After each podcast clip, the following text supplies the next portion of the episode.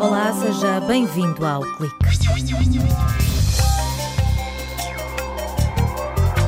O número de vítimas de violência no namoro aumentou quase 60% nos últimos três anos.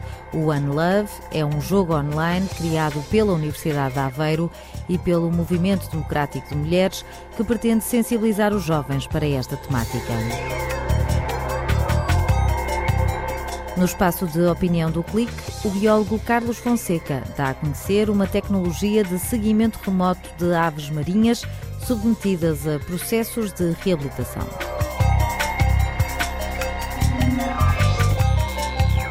A Fábrica e a Vida é um projeto que desvenda a história pessoal e profissional de 30 trabalhadores do Complexo Químico de Estarreja com base em entrevistas, uma equipa da Universidade de Aveiro descobriu o que mudou nos últimos 60 anos na vida destes operários.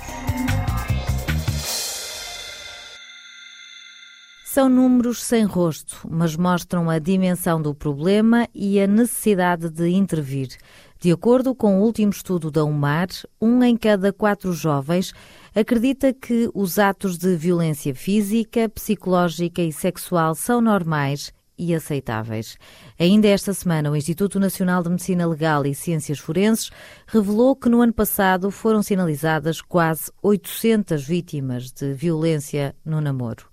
O projeto Unlove quer lutar contra esta realidade. Margarida Almeida, investigadora no Departamento de Comunicação e Arte, explica que a equipa está a desenvolver um jogo online e uma app para telemóvel que desafia os jovens a refletir sobre esta temática. O jogo permite que, a partir da, da vivência de um conjunto de, de narrativas e de cenários que vão estar pré-definidos, mas não completamente fechados, os utilizadores incorporem diferentes personagens, diferentes avatares, que podem ser femininas ou masculinas e que experienciem situações de violência e não violência nas relações de, de, namoro. Joana Lima, do Movimento Democrático de Mulheres, adianta que o jogo tem vários cenários, como a casa, o bar ou a praia, onde se desenrolam pequenas histórias. Cada jogador tem de tomar decisões. Por exemplo, no, no, protótipo que existe, a personagem vai aceita um convite de uma outra personagem para ir tomar um café. Uma outra personagem que não é o seu namorado ou namorada. E aceita. Mas, entretanto, começa a ouvir mensagens no seu próprio telemóvel, que é um dos objetos que existe no, no jogo, e o namorado está a pressionar para voltar para casa. Nesse momento, a pessoa que está a jogar, portanto, o jogador, tem a opção de ir para casa ou não ir para casa, tomar uma decisão. Pronto. São várias destas decisões que são postas ao jogador, de contribuir ou não contribuir para, para uma posição de vítima ou para uma posição de agressor. O projeto nasceu em 2013 em resposta a um desafio lançado pelo Movimento Democrático de Mulheres. Ganhou agora nova dinâmica com o apoio da Secretária de Estado da Cidadania e Igualdade. O objetivo é criar um instrumento inovador de sensibilização para as questões da violência no namoro. As personagens são acompanhadas por eh, emoticons que vão mudando de acordo com as emoções que essas decisões podem provocar.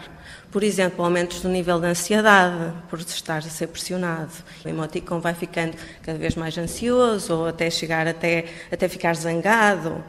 Para além disso, há uma forma que ainda está a ser trabalhada de tentar medir a evolução da personagem, de acordo com as suas boas ou más decisões. O Unlove é um jogo de prevenção e sensibilização que permite experimentar e testemunhar diferentes situações de violência no namoro. A partir de outubro estará pronto para ser testado nas escolas. Nós sabemos que eles usam o Facebook, usam as SMS, eles e elas, para agredir os companheiros e as companheiras.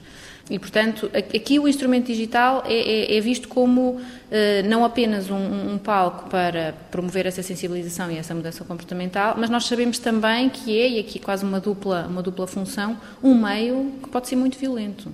E, e, exatamente por isso é que optámos por esta estratégia eh, não moralista e de desconstruir os estereótipos típicos da violência no namoro. Nós não queremos que eles sintam que o jogo está ali para lhes eh, dar um sermão e para o julgar de todo. Margarida Almeida, a coordenadora do projeto e investigadora no Departamento de Comunicação e Arte, defende que os meios digitais são uma ferramenta poderosa de educação e promoção da saúde.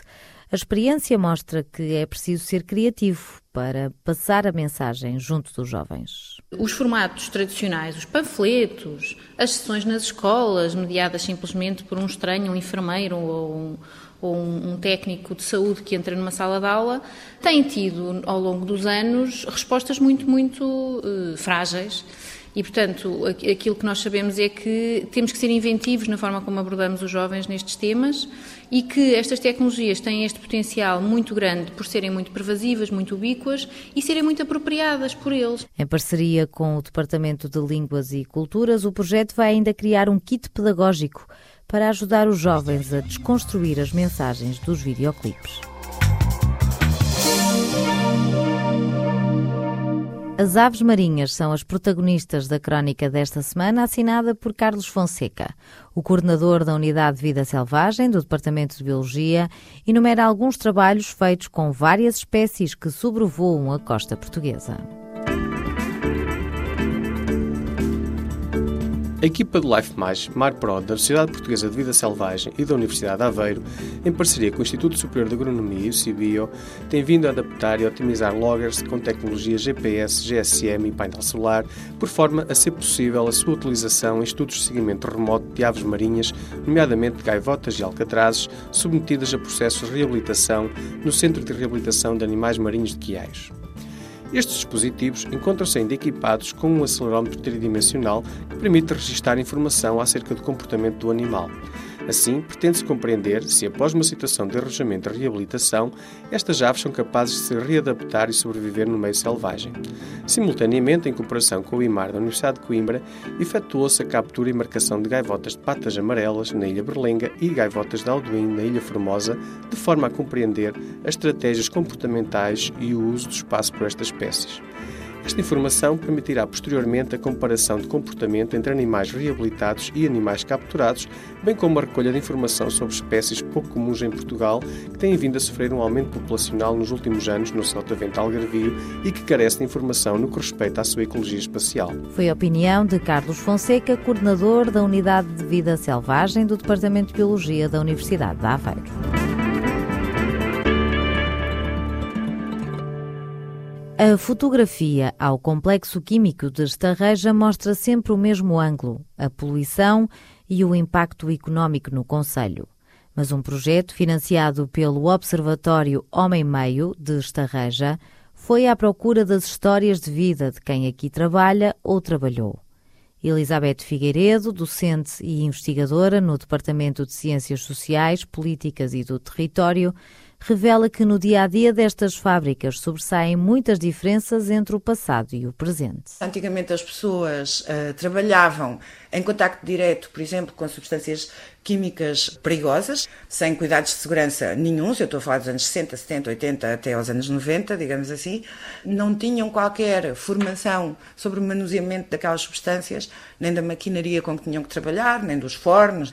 Hoje em dia, esse contacto direto, quer com as substâncias, quer com os tanques, os depósitos, todas essas coisas, é muito menor.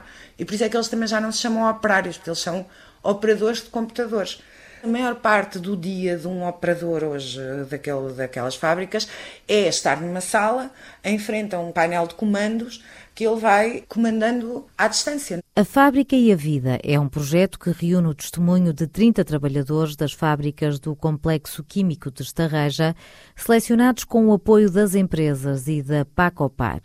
Com base nas entrevistas, o estudo mostra que desde a década de 50 até hoje aumentou a segurança e diminuiu a exposição ao risco. Houve um senhor, por exemplo, que nos contou que quando começou a trabalhar na fábrica era muito comum uh, fazer o almoço, portanto, grelhar a carne, grelhar peixe, o que fosse, em cima dos fornos de pirita. E isto é qualquer coisa que hoje em dia seria impensável uh, fazer, não é? As pessoas não eram obrigadas a usar qualquer tipo de equipamento, nem luvas, nem capacetes, nem máscaras. Uh, portanto, havia alguns acidentes pessoais pelo manuseamento de caldeiras. Tudo isso acontecia porque havia um desconhecimento uh, geral sobre a perigosidade daquelas fábricas, não é? Foi com a entrada na CEE e com os estudos feitos pela Universidade de Aveiro que essa realidade mudou e hoje o funcionamento destas fábricas baseia-se em normas apertadas de segurança. Para conhecer a vida dos trabalhadores, a equipa do projeto olhou para as questões profissionais mas também para aspectos da vida doméstica. São pessoas que trabalham por turnos, por exemplo, não é? Como é que isso impacta na vida das pessoas, na vida familiar, não é?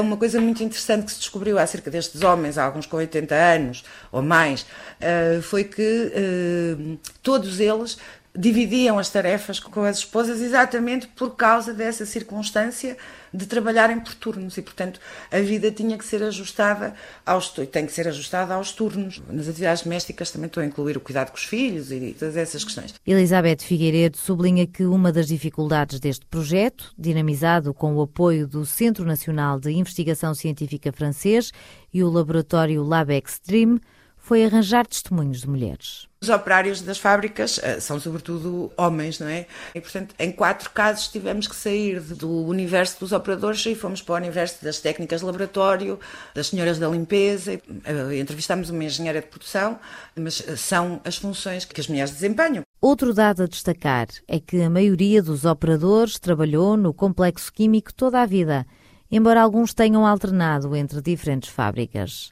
Há um coro em relação ao contributo do complexo como trampolim para o desenvolvimento deste Conselho, que com a chegada da indústria perdeu o caráter agrícola. Houve pessoas que, nos contaram, por exemplo, que quem começou a trabalhar no complexo nos anos 50, nos anos 60, encarava o trabalho nas fábricas como o descanso do trabalho na agricultura.